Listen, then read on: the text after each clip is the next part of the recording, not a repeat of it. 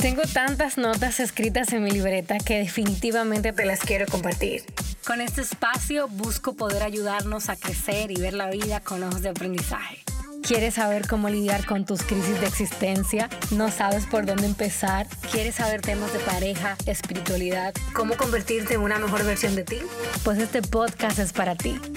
Soy Lola, publicista, escritora, amante de la comedia italiana, las novelas románticas y la comedia. Y yo, junto a mis invitados, te damos la bienvenida a mi podcast, La Libreta de Lola.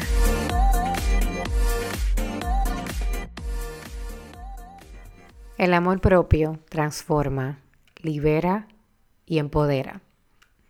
Bienvenidas y bienvenidos a este episodio 3 de la serie de marzo de Mi Camino de Amor Propio, pero el episodio número 12 de la tercera temporada de la libreta de Lola Podcast. Yo estoy súper feliz de estar con ustedes otra semana y muy expectante por todo lo que vamos a escuchar en este episodio, el cual tengo con una mujer que en lo personal admiro muchísimo por la labor que está haciendo como activista social, cómo está poniendo el nombre de la mujer y el nombre de Dios en alto, desde una óptica realista, desde el diseño original de nosotras, y no realmente como con esta visión distorsionada que nos están vendiendo en los últimos tiempos.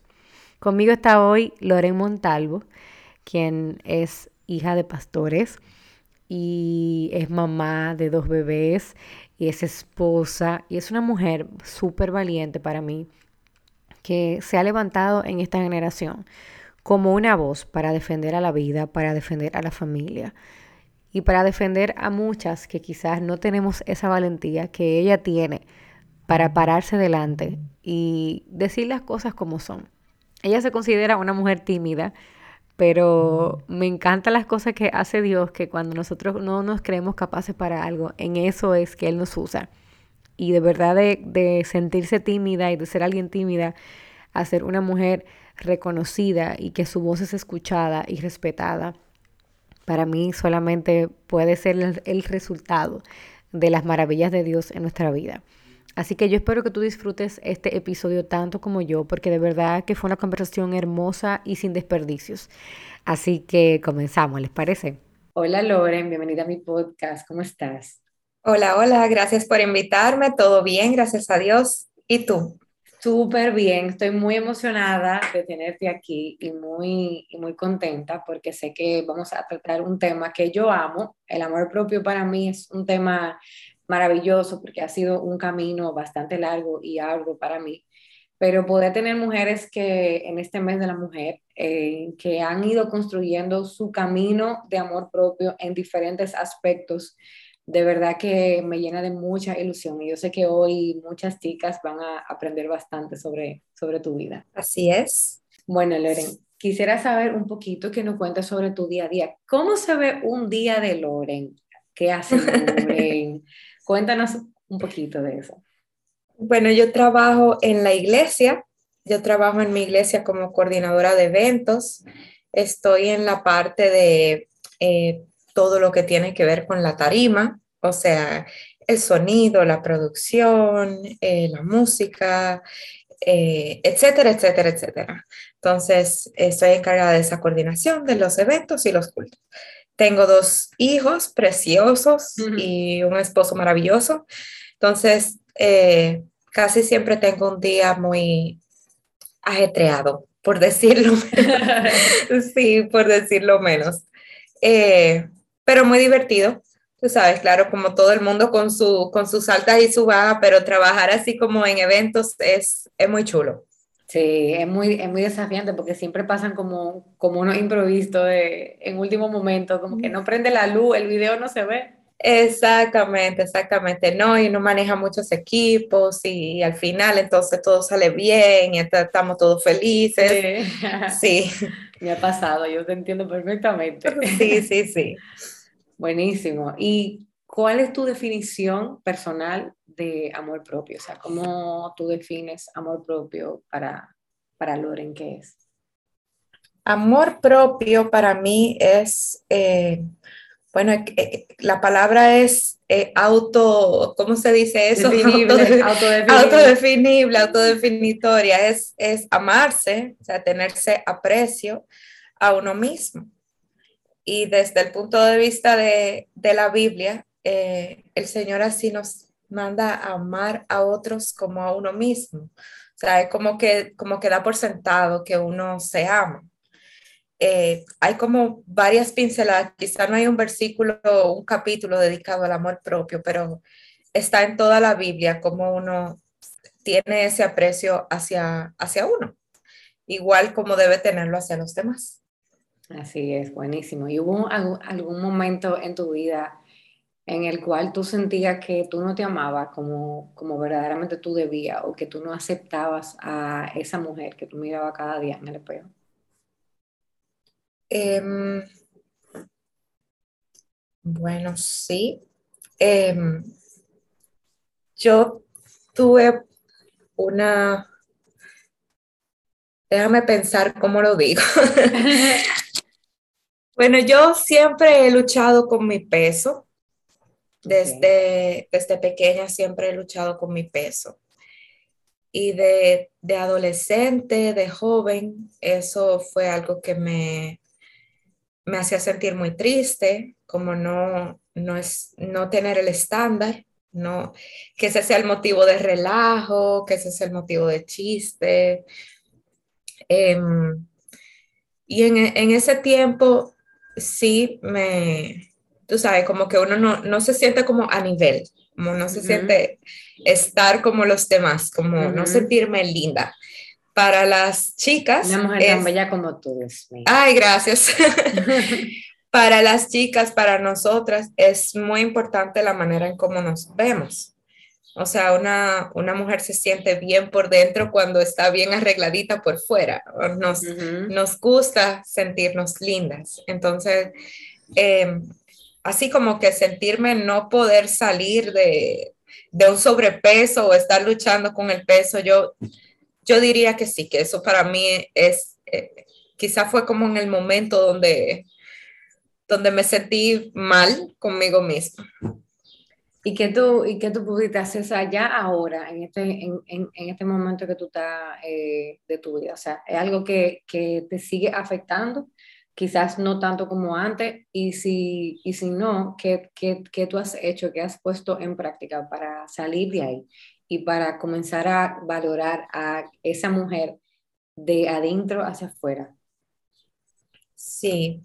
Bueno, la persona que tiene problema con mantener su peso, eh, eh, yo creo que siempre lucha con eso. Y el, el, para mí, amarme a mí misma es como no parar de luchar, como no, no dejarme llevar por eso, porque es muy fácil uno decir, bueno, ya está, ni modo, seré gorda por siempre o, algo así.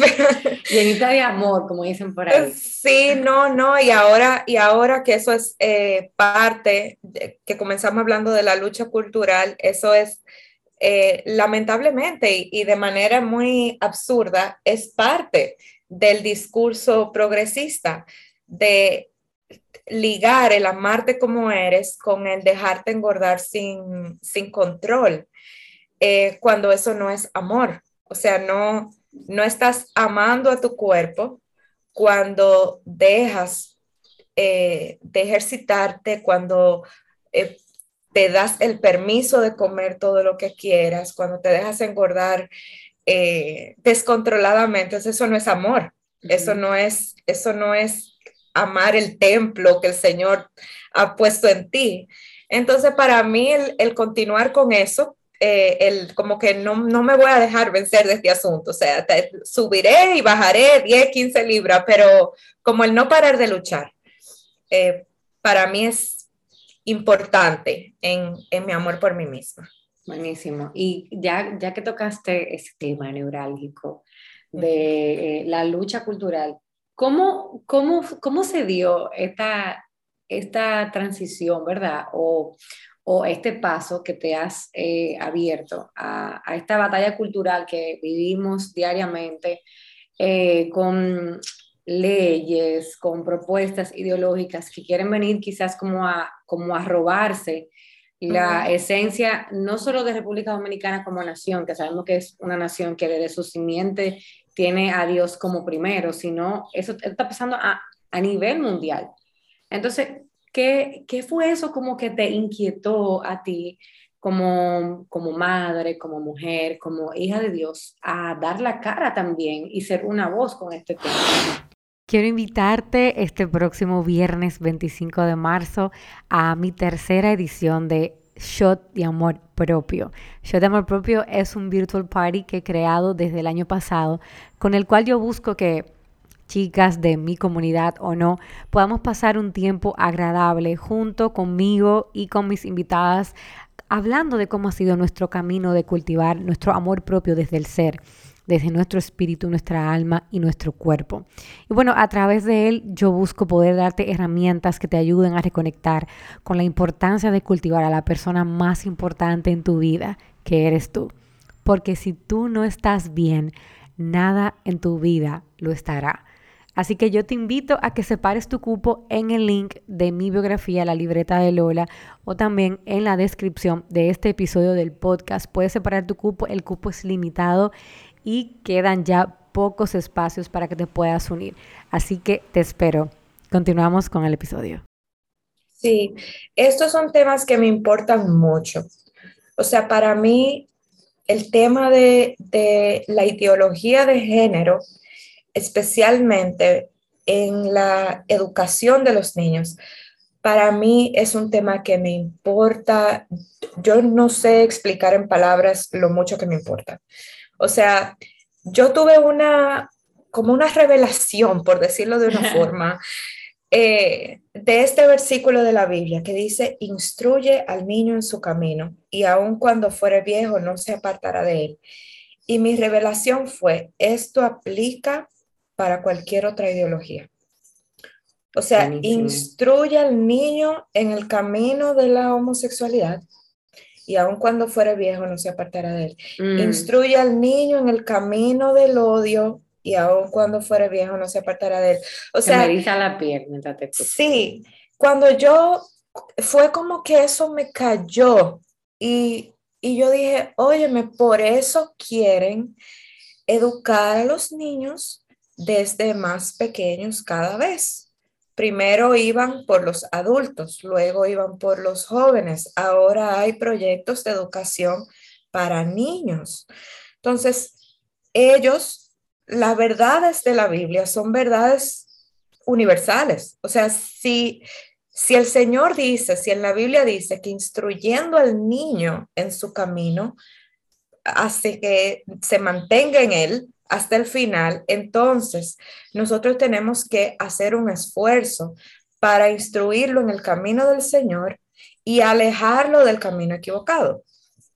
Entonces, yo veía cómo estas, eh, estas corrientes se acercaban y se acercaban a nuestro país. Para mí eso del aborto, por ejemplo, estaba tan lejos de mi país, pero tan lejos de mi país, porque yo sé que así como digamos la droga es prohibida, pero tú sabes dónde hay punto de droga y todas las cosas, así como aquí el aborto es prohibido, pero tú sabes dónde conseguir una pastilla, tú sabes qué clínica lo hace clandestinamente, eh, e, eso se sabe, pero no hay una apertura para que haya una inversión y entonces se comercialice y suban los números como han subido en todos los países donde se ha implementado. O sea, es, cambia todo el panorama cuando hay una legalización o una despenalización.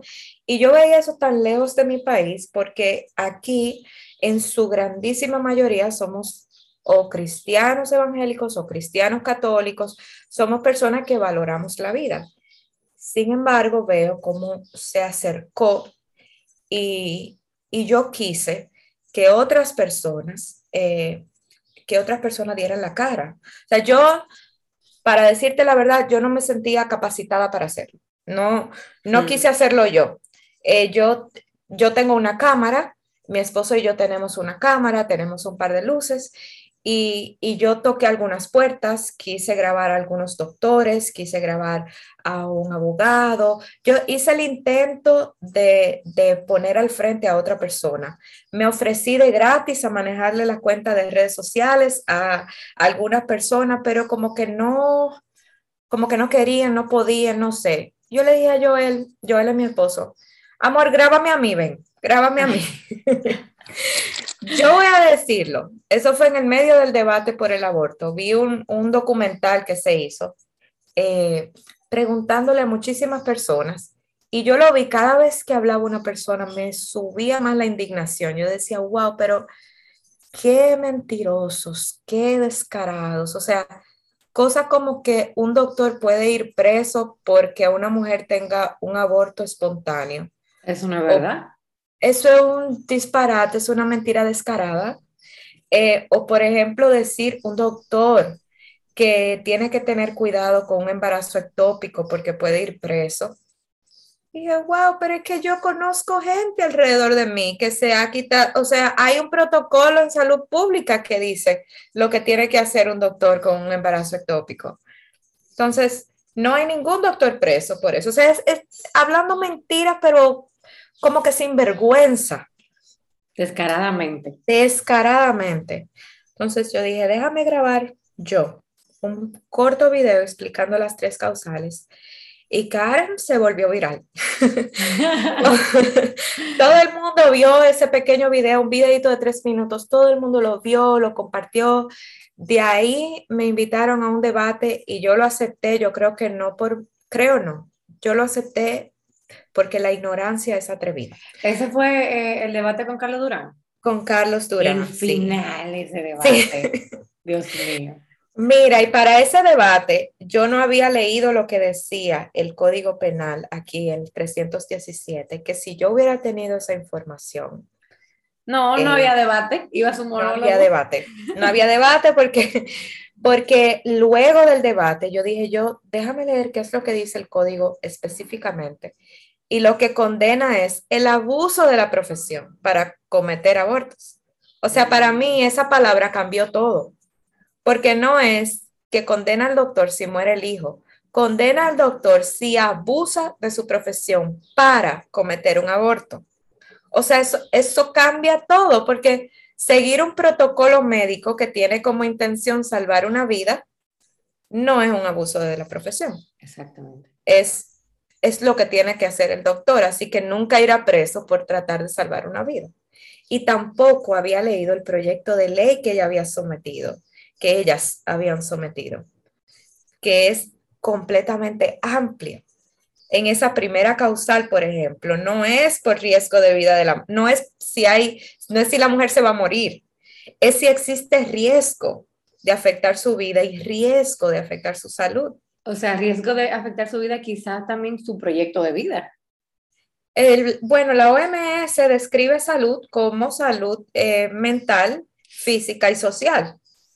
Entonces, si está el riesgo de afectar su vida social y es a petición de la madre, y en el artículo 10 de esa propuesta dice que el doctor no puede negarse, entonces solamente con la primera causal ya hubiéramos tenido aborto libre.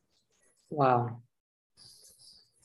Así mismo. Qué fuerte. ¿Y cómo tú enfrentas? O sea, ahora que, ya el video se volvió viral, que ya, ya Loren no pasa desapercibido, o sea, ya el pueblo dominicano te conoce, ¿cómo tú enfrentas ahora estar en la palestra pública? O sea, y llevando, siendo voz de un tema tan controversial y tan neurálgico socialmente. Sí.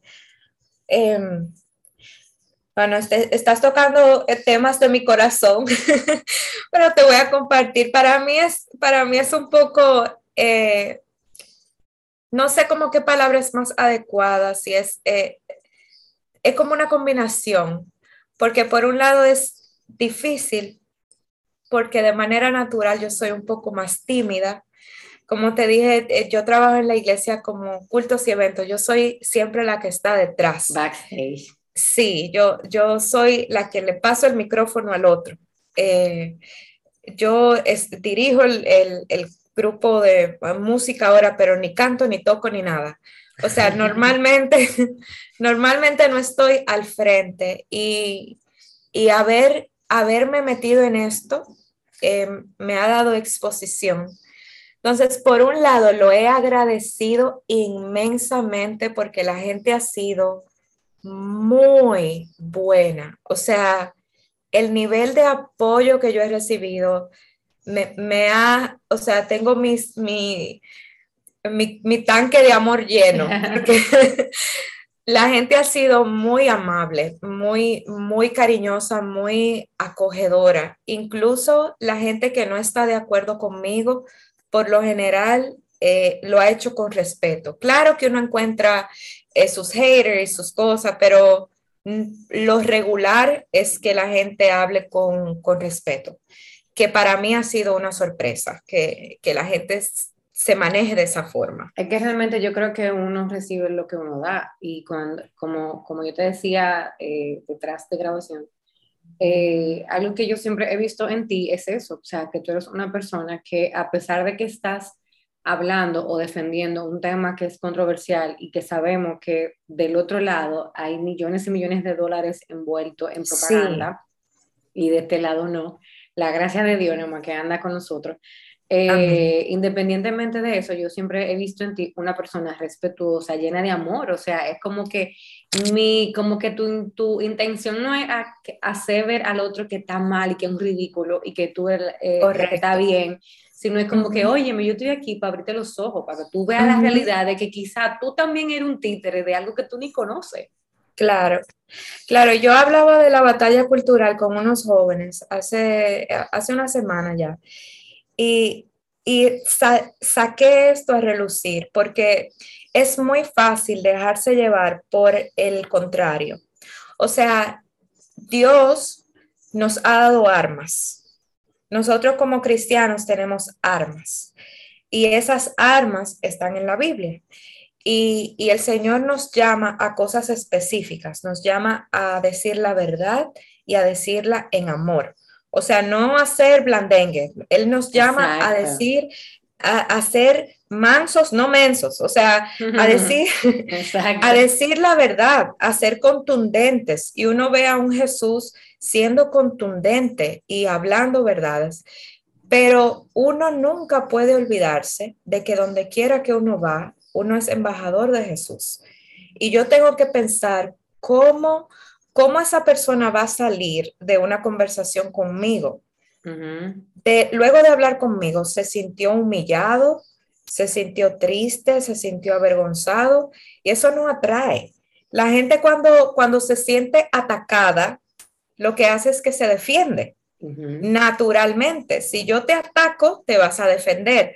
Pero si nosotros abrimos una conversación, la que tú puedas expresarme, tu punto de vista, yo puedo hacerte una pregunta para entender, entonces todo el panorama cambia. Ayer mismo yo tenía una conversación con un joven que me decía que él no comulga con la ideología de género, pero que él cree que un hombre puede ser mujer, si bla, bla, bla, bla, bla, bla. Y le dije, fíjate que tú me acabas de decir que no comulgas con la ideología de género, pero me estás dando el enunciado de la ideología de género. Entonces son cosas que uno, si se toma el tiempo de escuchar, puede hacer reflexionar al otro, puede hacer pensar al otro. Y entonces así con amor y con respeto atrae a más gente para su lado. 100%, 100%. También tú sabes que te veo y si me voy a la Biblia, eh, veo como a esos personajes que yo amo muchísimo, un José, un Daniel, que fueron personas que fueron jóvenes, eh, así como nosotros, que vivieron en, en épocas bien eh, como convulsionantes de su historia, bien difíciles, bien desafiantes, y fueron personas que fueron referentes, o sea, eran, eran personas que se paraban, eh, por decir así, en la brecha frente a quien fuera, decían lo que tenían que decir, y Dios siempre los respaldó, porque en su corazón estaba siempre agradar a Dios por encima de al sistema. O sea, yo veo a un José, veo a un Daniel, nunca doblar sus rodillas ante, ante un sistema corrupto. Y cómo, sí, pasaron dificultades, sí, tuvieron en el foso de los leones, sí, tuvieron presos, pero Dios siempre glorificó su nombre en ellos, o sea, y mientras más fieles ellos eran, más alto lo ponía Dios. Así mismo, así mismo, que uno a veces tiene miedo de hablar, pero eh, para mi sorpresa, al hablar me di cuenta de que nosotros somos una mayoría. O sea, mira, yo lo digo no, no por mí, sino por la idea detrás de lo que digo. Fíjate, por ejemplo, en ese mismo debate, en ese mismo debate con, que tuve en el show de Carlos Durán. Y, y, yo te animo a un, tomarte un ratito y leer los comentarios. Es más la gente que apoya la vida en un medio, eh, en un medio que no es cristiano. O sea, Carlos Durán. y que es muy sensacionalista. Muy, ajá, Carlos Durán no tiene, no, no tiene un medio eh, eh, evangélico, no tiene un medio católico. O sea, uno asume que ahí hay gente de todo, gente que cree en cualquier cosa. Sin embargo, eh, la mayoría de los comentarios están a favor de la vida. Yo, yo estuve recientemente, por ejemplo, en el Mañanero, que es otro medio donde no hay cristianos, o sea, es un medio secular y te animo a ver los comentarios. La gente apoya la vida, cristiano o no, apoya la vida. Entonces, cuando uno habla, cuando uno levanta la voz, es que se da cuenta de la cantidad de personas que apoyan estas ideas, pero uno se mantiene calladito esperando a que el otro hable o uno se queda calladito porque esa minoría es bastante ruidosa. Esa eh, sí, sí, esa minoría que apoya el aborto, que apoya los privilegios del grupo LGBT, que apoya la educación sexual integral, etcétera, etcétera, etcétera, son muy bullosos, tienen muchos recursos, van a muchos medios, pero desde que se levanta uno de nosotros y dice lo que todo el mundo sabe, un hombre es un hombre, una mujer es una mujer y un hombre no puede ser una mujer full de apoyo. No, y te digo algo, o sea, eh, lo que todo el mundo sabe, pero nadie se atreve a decir. Y ahí tú te das cuenta que muchas veces sus, sus teorías se caen porque muchos de ellos ni siquiera quieren debatir con personas que verdaderamente tienen información real. Si tú te fijas ya después, ah, que eh, yo estoy dispuesto eh, a hablar con fulano de tal, y no, no están disponibles, pero para nada, porque aquí, aquí pasa mucho eso con la o sea, nadie quiere hablar con la aquí. No, no, y yo personalmente, mira, yo soy, yo soy muy poco eh, conflictiva, o sea, a mí esto eh, me genera mucho estrés. Eh, ir a una entrevista, ir a un podcast con alguien que no comparte mis ideas, me genera mucho estrés, no es como esta conversación que, que estamos las dos de acuerdo y todo. Cuando voy a uno de estos medios, salgo muy tensa. Eh, muy, muy estresada, muy drenada, muy drenada, no sirvo por el día entero. Em, sin embargo, eh, me atreví a retar a una persona a un debate. Me atreví porque la vi hablando tantas cosas en, en, en contra de los pro vida que con todo y el estrés que eso me genera y con todo lo que no me gusta el debate público, la reté. Y te toda, que no, que no. Siéntate. No, exactamente, exactamente. Y luego, de, luego del debate que, que tuve en Carlos Durán, hubo otro debate con Marielita Guerrero, em, que, que también rompió, como dicen los muchachos. Hubo un debate entre la doctora Lilian Fonder, mm. que es... Eh, ella no, que ella no quiso que se publicara ella no quiso que se publicara, ella, ella amenazó al grupo y le dijo que los iba a demandar, los amenazó. Y pero o sea nadie la llevó eh, a amarrar Eso yo le dije, yo, yo le dije, eso no, eso no se sostiene porque ella tiene una invitación a un debate, ella aceptó. Ella manejó su carrito hasta el lugar de debate y se sentó por una hora a, debatir con la cámara prendida y hablándole al micrófono. O sea, ahí no hubo coerción en ninguna, de ninguna manera. Entonces, eh, eso no se sostiene totalmente, pero eh, son, el grupo que lo hizo son, es un grupo de, jovencitos, o sea, no, no son personas adultas que, van a... Que conocen la ley. Que conocen la ley, se van a enfrentar y eso. Se dejaron intimidar, lamentablemente. Pero lo que quiero decirte es que tienes razón, o sea, eso no nada más sucede con el tema del aborto. Yo tengo un amigo, se llama Fernando Abreu, que es muy... Eh, apoya la vida también, pero él es más del lado económico. Okay. Y él se ha él ha estado en debates con, con personas como Juan Ariel Jiménez, que fue un ministro de Economía en nuestro país, y él hizo lo mismo. Él le dijo al medio que no podían subir ese debate. Em, o sea, este, este miedo al debate del lado de la izquierda es, es muy común, porque yo creo que ellos mismos saben que sus ideas no se sostienen son ideas muy, eh, ¿cómo se llama? Apelan mucho al sentimiento mm. y a, las emociones, pero con los datos no se sustentan. No, y que realmente al final eh, se basan quizás en, en casos que son excepción, pero no la regla. Entonces, quieren hacerte ver esa excepción como que es una regla siempre. Y no es así. Sí. Sí, sí, sí. No, y, esos casos excepción nunca te dan toda la información. Exacto, siempre fulanita que se murió porque no la dejaron y entonces, ¿qué vamos a hacer con ella? Entonces siempre claro. el mismo caso, el mismo caso una y otra vez. Claro, una vez me dieron un caso, por ejemplo, no, que una mujer se le murió el hijo en el vientre y entonces la mandaron a su casa con pastillas para el dolor. Digo, pero ah, es que eso no es, eh, si el hijo se murió, eso no es un aborto.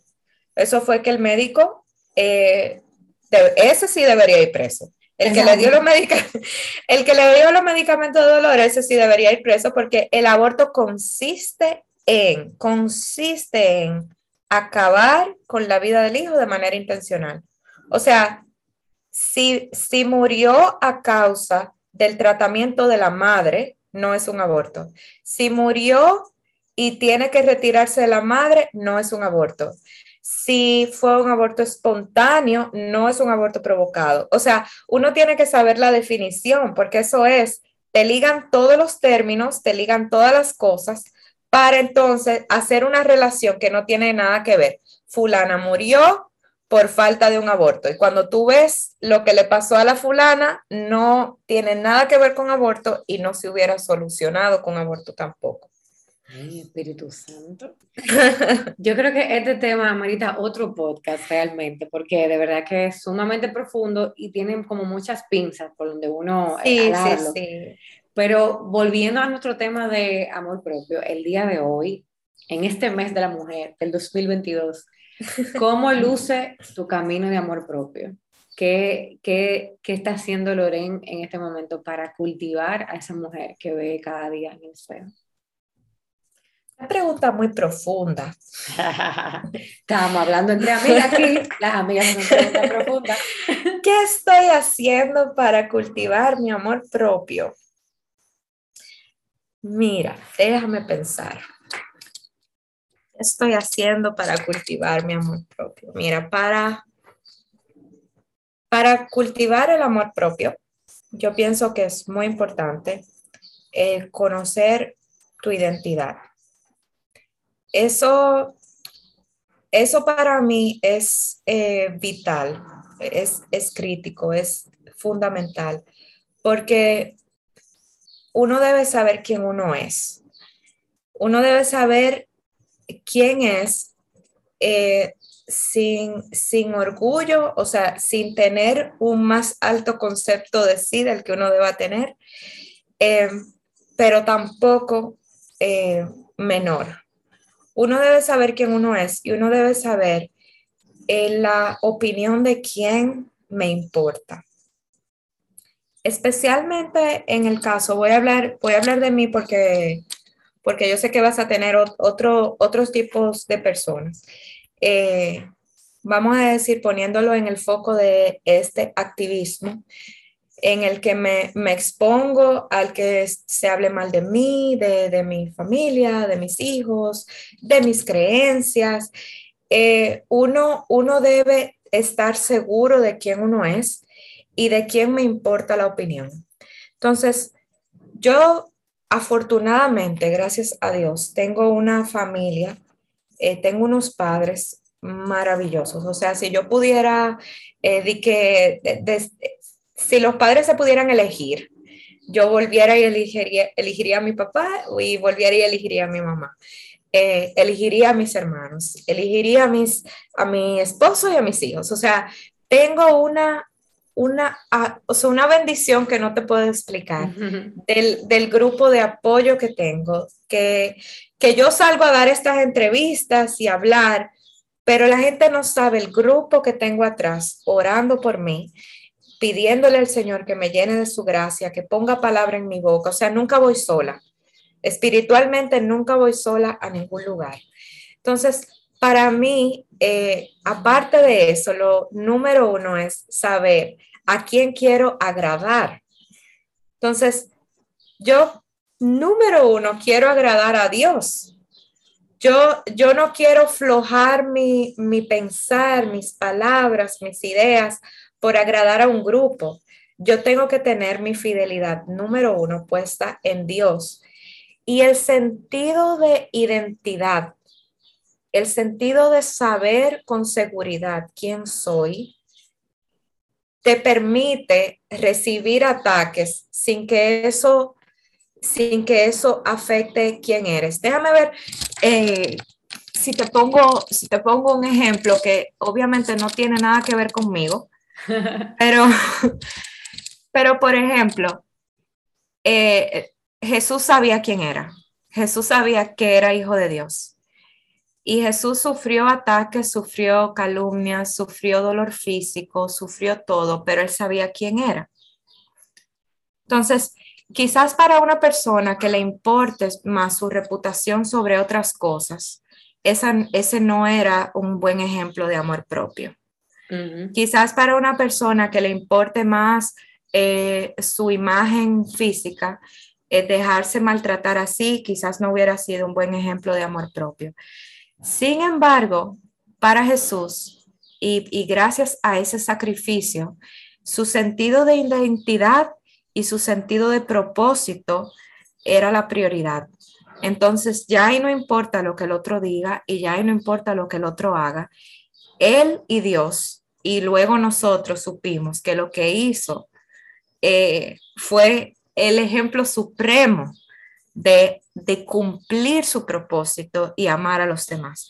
Entonces, guardando con todo el respeto del mundo, eh, guardando la relación con toda, con toda humildad, el saber quién eres, saber tu propósito, saber eh, lo que estás haciendo, tener un grupo de apoyo, saber la opinión de quién te importa, es vital para uno amarse a uno mismo y no dejarse de llevar de las cosas externas, porque puede que mi reputación en algún momento se dañe.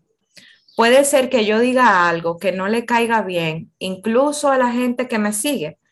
Puede ser que algo me pase eh, físicamente que no, que no se vea eh, como comúnmente es visto el amor propio, el cuidado pero espero en el Señor que todo lo que yo haga vaya de acuerdo con su propósito y con la identidad y el plan que Él me ha dado a mí.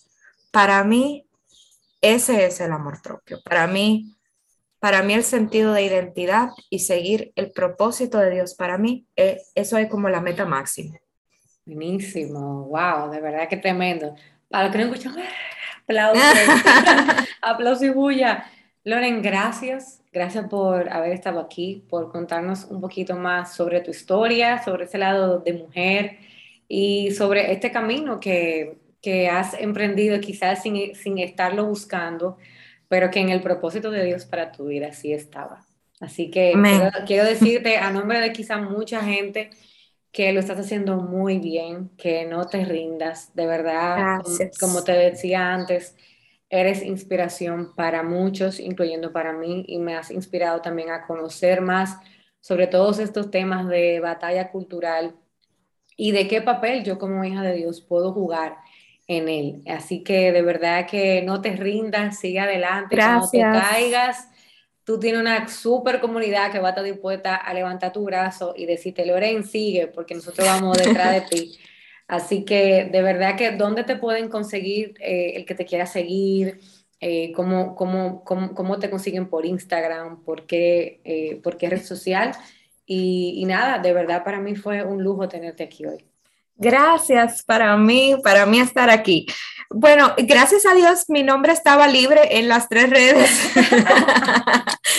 Así que pues tengo Loren Montalvo en Instagram, tengo Loren Montalvo en Twitter y Loren Montalvo en YouTube.